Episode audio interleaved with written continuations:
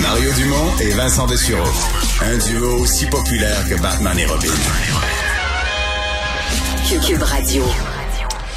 Alors, euh, décès d'un agent correctionnel euh, des services correctionnels euh, québécois. ça s'est passé à Saint-Jérôme. En fait, c'est quelqu'un qui travaillait au centre de Saint-Jérôme, qui a attrapé la COVID et qui est décédé. c'est décédé, si je me trompe pas, vendredi dernier. ça, ça a ramené toute la discussion sur le fait que le travail est pas travail est pas facile. Il y a eu beaucoup, beaucoup d'éclosions, de grosses éclosions dans les centres correctionnels. Je suppose que ça ne doit pas être facile non plus tout le temps de, de dire à chacun des détenus, ton masque! Euh, Mathieu Lavoie, président du syndicat des agents de la paix en service correctionnel du Québec, est avec nous. Bonjour, Monsieur Lavoie. Bonjour. C'est le premier décès là, parmi vos, vos membres.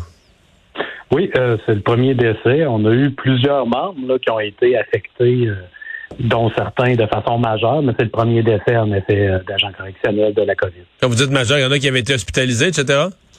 Oui, il y en a qui ont été hospitalisés. On avait d'ailleurs un à Saint-Jérôme qui avait été aux soins intensifs plusieurs semaines dans les derniers mois. OK.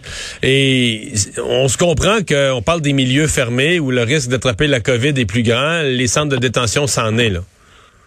Ben, clairement, quand on regarde les statistiques depuis le début de la pandémie, euh, on voit là que euh, il y a beaucoup d'infections auprès des employés. On parle de plus de 1200 employés des services correctionnels qui ont eu la COVID depuis le début de la pandémie. Mhm. Il y en a beaucoup chez les détenus aussi, je présume, ça commence à circuler. Euh, ben, au niveau des détenus, là, on parle de 2100 depuis le, plus de 2100 depuis le début de la pandémie. En effet, là, ce milieu de promiscuité. Et on voit que la cinquième vague là, s'est concentrée beaucoup au niveau des personnes incarcérées, euh, beaucoup plus que les autres vagues précédentes. Là, on avait à un moment donné, il y a une semaine environ, deux tiers de nos établissements en éclosion à travers la province. Et donc, je suppose que, que, quand il y a une éclosion dans un établissement, est-ce que c'est un quasi automatisme que certains des certains des agents qui y travaillent euh, contractent la maladie? Ou il y a moyen de se ben, protéger? Ben clairement, là, on voit généralement qu'il y a une cause à effet. Là, quand il y a une éclosion, oui, on a des employés.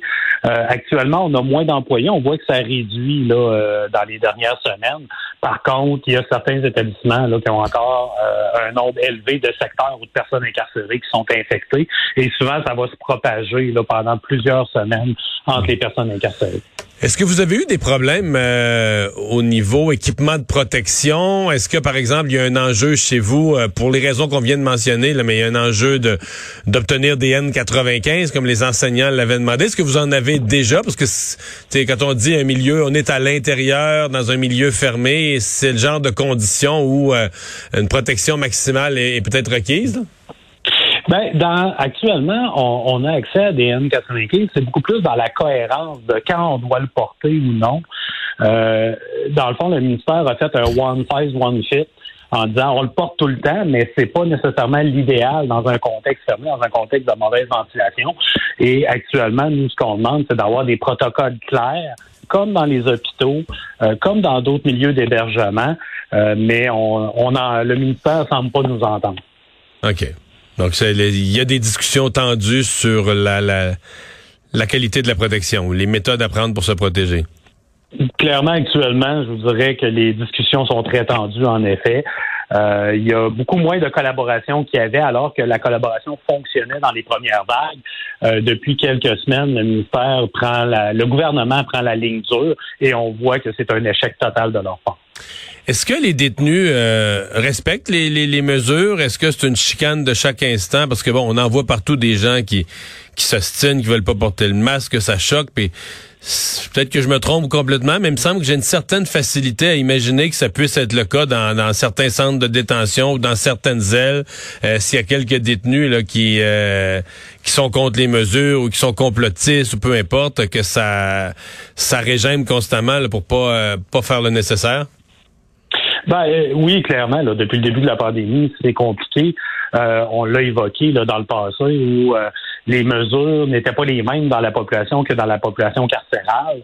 Euh, il y avait accès à l'horaire de vie. Euh, tous ensemble, on joue aux cartes autour d'une table, alors que euh, la population en général était limitée là, dans nos possibilités de voir des gens.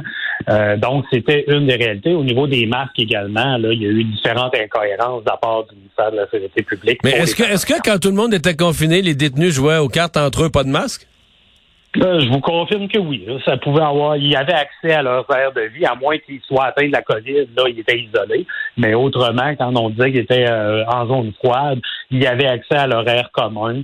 Euh, à tous ensemble. Euh, il y en a qui ont eu accès à des gymnases, il y en a qui ont eu accès à des activités comme ça, alors que la population ne l'était pas. Quand les gymnases étaient quand les gymnases étaient fermés dans la société, là quand les gymnases étaient fermés dans les sociétés, tout dépendant des établissements, c'était à géométrie variable.